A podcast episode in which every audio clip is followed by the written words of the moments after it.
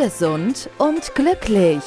Der Gesundheitspodcast von und mit Agnes Blönnigan. Dann steigen wir in das nächste Thema ein und das ist etwas, was wir alle machen müssen und wir merken immer, wenn er nicht da ist, äh, wie sehr er fehlt. Das ist der Schlaf und der ist für Gesundheit elementar. Ne? Unser Schlaf ist sehr, sehr wichtig. Wir verbringen ein Drittel des Lebens im Bett und hoffentlich mit gutem, erholsamen Schlaf.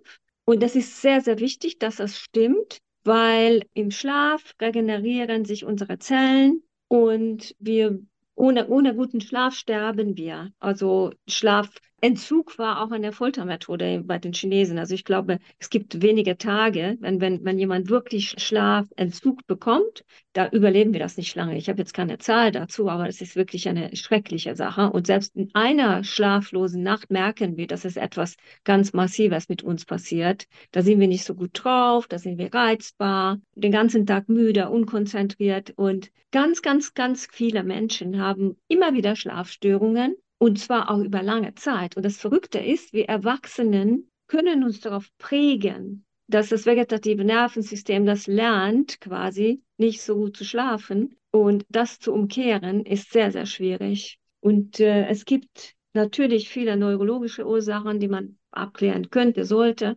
Aber man muss ja nicht immer so Großbaustelle machen. Ich denke mal, einfach mal gucken, wie können wir das bewirken? Dass der Körper den Schlaf bekommen kann. Und das ist auch sehr, sehr wichtig, dass wir diese sogenannte zirkadiane Rhythmen behalten. Die Menschen haben immer geschlafen, wenn es dunkel war und waren wach, wenn es hell war. Das Licht hat eine enorme Signalwirkung als Schlafbefehl oder Wachbefehl. Im Dunkeln produzieren wir das Melatonin. Das Melatonin ist unser Schlafhormon und es gibt ein paar Lebensgewohnheiten, die nicht, noch nicht lange in unserem Leben drin sind, seit ein paar Jahrzehnten erst, dieser nachteilig wirken auf die Melatoninproduktion.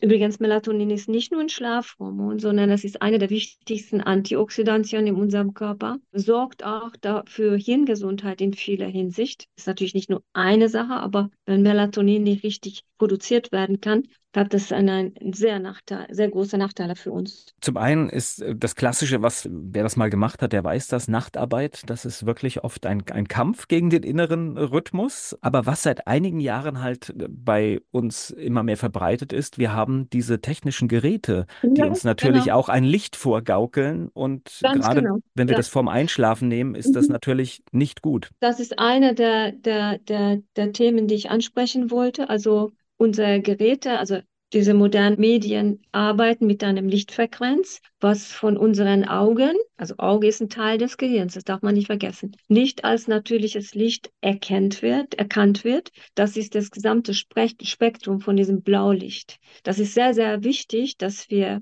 vielleicht auch sogar tagsüber ein Blaulichtfilter benutzen auf den Medien und abends diese Medien möglichst zwei Stunden vor dem Schlaf gar nicht mehr benutzen, weil es die Melatoninproduktion hemmen kann. Und dann werden wir nicht schlafen. Und viele, viele schlafen quasi mit dem Handy in der Hand ein, benutzen das auch als Wecker.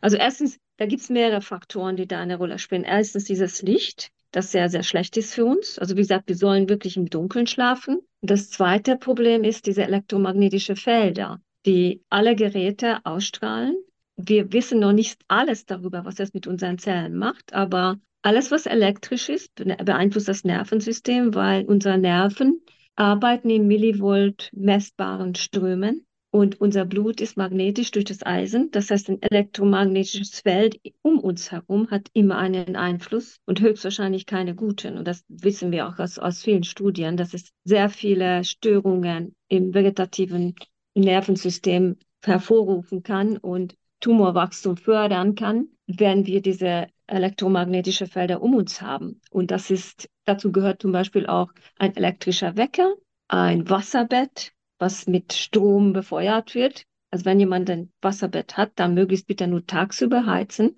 Wasser hält sehr, sehr lange warm. Wahrscheinlich bleibt es über Nacht auch noch warm. Aber am besten wir gar nicht so ein Bett zu haben eigentlich. WLAN ist immer aktiv. WLAN hat auch einen Einfluss auf alle unsere Zellen. Die Signalübertragung in den Zellen verändert sich dadurch. Also wenigstens in der Nacht sollte man das ausschalten lassen können. Elektriker kann einen Schalter einbauen, dass man mit dem WLAN nachts ausschaltet. Zumindest die Geräte, die wir selbst kontrollieren können. Also heute ist es ja, ja leider auch so fatal, dass auch das, ja, die genau, Geräte der Nachbarn ja, in mein Haus kommen. Ja. Ganz klar. Also wir können, also ein Decktelefon hat, glaube ich, 20 bis 40 Meter Reichweite, also geht auch durch die Wände. Aber das, was wir können, sollten wir tun, damit die Bedingungen für unseren Körper erfüllen können, dass es besser, besser zu ihnen Schlaf kommt. Also man kann zum Beispiel auch einen Netzfreischalter einbauen lassen, dann zieht das quasi auch den Strom aus den, aus den Leitungen aus. Also das ist für die Nacht gar nicht so verkehrt. Dann hat man wenigstens ein Drittel des Tages deutlich weniger Last damit. Es gibt aber noch andere Faktoren, die eine Rolle spielen, die auch mit Lebensweise zu tun haben. Also Koffein ist für, selbst für Patienten, für Leute, die an Kaffee gewöhnt sind, sechs bis acht Stunden vor dem Schlaf kann es einen tiefen Schlaf verein, äh, verhindern. Genau das Gleiche gilt für Alkohol. Viele schlafen dann schneller ein, aber der Tiefschlaf, in der in dem Tiefschlaf, in dem REM-Schlaf, wo die Zellerneuerung stattfindet, die passiert dann so gut wie nicht, wenn wir Alkohol trinken. Das ist sehr, das ist definitiv ein Nachteil. Schlafzimmer sollte möglichst nicht geheizt sein. Also ein kühler Schlafzimmer, Luft ist schlaffördernd. Das ist schon mal wichtig. Und Essen. Vielleicht auch nicht zwei Stunden vor dem Essen, vor dem Schlafengehen essen. Und bitte auch nicht trinken. Also wenn wir dann unsere Trinkmenge für den Tag abends trinken, dann müssen wir sehr oft äh, nachts die, auf die Toilette. Das ist auch nicht unbedingt notwendig. Das sind so ein paar kleine Lebensveränderungen, die man machen kann. Dann hilft das oft schon alleine, dass ein besserer Schlaf passieren kann. Das können wir ja nicht erzwingen. Stress ist auch wieder ein Thema. Also wenn ich unter Stress stehe und immer darüber Gedanken mache, was ich alles tun muss, dann verhindere ich damit auch den Schlaf. Also daher denke ich, meditieren, vielleicht beten, wenn man dazu einen Bezug hat, Atemübungen zu machen, ist ganz leicht. Also das Wichtigste ist, dass wir länger ausatmen, als wir einatmen. Das muss ja keine unbedingt keine große, komplizierte Übung sein. Wenn wir das sukzessive jeden Abend implementieren, dann passiert der Schlaf viel leichter. Es gibt viele, die Melatonin einnehmen, das kennt man manchmal, wenn man Jetlag hat und Zeitzonen überwinden muss. Dann hilft das besser, in die ankommende Zeitzone anzukommen. Leider ist es so, dass Melatonin vielen nicht wirklich hilft und ich gebe das auch nicht so gerne, weil wenn wir das Hormon geben, verlernt der Körper oft das selbst zu produzieren. Was ich gerne gebe, ist äh, die Vorstufen. Also zum Beispiel, es gibt Darmbakterien, die Serotonin produzieren. Und Serotonin ist auch eine Vorstufe von Melatonin. Und wenn wir diese Bakterienstämme in den Darm hineingeben, es gibt ja neunmal mehr Info vom Darm an das Gehirn als umgekehrt. Wir können durch, die, durch das vegetative Nervensystem stimulieren, durch den Darm, dass jemand besser einschläft. Da gibt es Produkte, die man dann einfach einnimmt, Darmbakterien. Oder aber Tryptophan, das ist die Vorstufe von Serotonin, von Melatonin, beziehungsweise nicht die, also das ist, das ist eine gewisse Verkettung von Aminosäuren, die zur Melatoninproduktion führen. Wenn wir die Vorstufen geben, hilft das auch sehr oft. Mit den genannten Veränderungen im Lebensstil wirkt das in sehr, sehr, sehr, sehr vielen Fällen viel besser als eine Schlaftablette zu nehmen. Ich habe mal gehört, dass die Melatoninproduktion im, im Alter abnimmt. Ist das richtig? Ja, das ist okay. richtig. Genau, absolut richtig.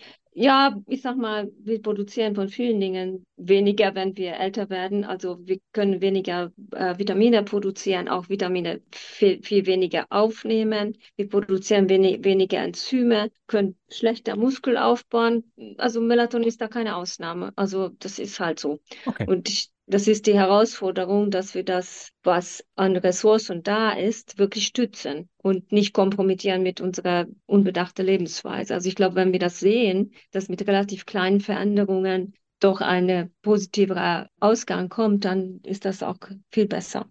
Dunkelheit ist auch sehr wichtig. Da komme ich wieder zum Anfang. Also die Menschheit hat geschlafen, wenn die Sonne unterging. Also das heißt wirklich möglichst das Schlafzimmer verdunkeln, damit die Melatoninproduktion auch wirklich angeregt werden kann. Und sobald man Licht anschaltet, hört die Produktion auch auf. Also wenn jemand nachts aufs Klöchen muss und Licht anmacht dafür, das kann schon sein, dass es äh, dadurch ein deutlich weniger Melatonin produziert wird. Und dann noch, dann liegt doch das Handy eingeschaltet neben uns, dann kann das gar nicht mehr funktionieren. Und wenn, wenn, wenn ich das aber bewusst weiß, dass es so ist, dann kann ich was dagegen tun. Magnesium ist auch noch etwas, was wir geben können, und zwar gebunden an Glycin. Glycin Magnesiumglycinat, das ist sehr wichtig. Das könnte viel besser helfen ein als ein Zitrat, jetzt in, in Bezug auf Beruhigung, Schlafförderung, aktive B-Vitamine. Manche geben noch GABA, aber ich komme sehr gut klar mit, mit diesen äh, ähm, also Lebensweiseveränderungen und Tryptophangaben zum Einschlafen eigentlich. Und wenn das nicht passiert, dann ist es manchmal so, dass es eine Entzündung im Körper, die Neurotransmitterproduktion einfach blockiert und Tryptophan geht einen anderen Weg und kann nicht den Schlaf bewirken, sondern wandelt sich in ein ungünstigerer, tja, wie soll ich das sagen, was es ist, also ein ungünstigerer Stoffwechselweg. Dann, wenn das nicht hilft, dann müssen wir gucken, gibt es eine Entzündung, gibt es einen Herd im Körper, der vielleicht verhindert, dass wir in den Schlaf kommen. Also schwer kranke Leute schlafen alle schlecht. Deshalb ist das für mich immer sehr, sehr wichtig, den Schlaf wieder regulieren zu können. Und wenn es klappt, dann gehe ich meistens auch davon aus, dass da nichts Böses im, im Busch steckt, was den Körper vielleicht anderwertig blockiert im grusamen Schlaf. Gesund und glücklich. Der Gesundheitspodcast von und mit Agnes Blönnigan.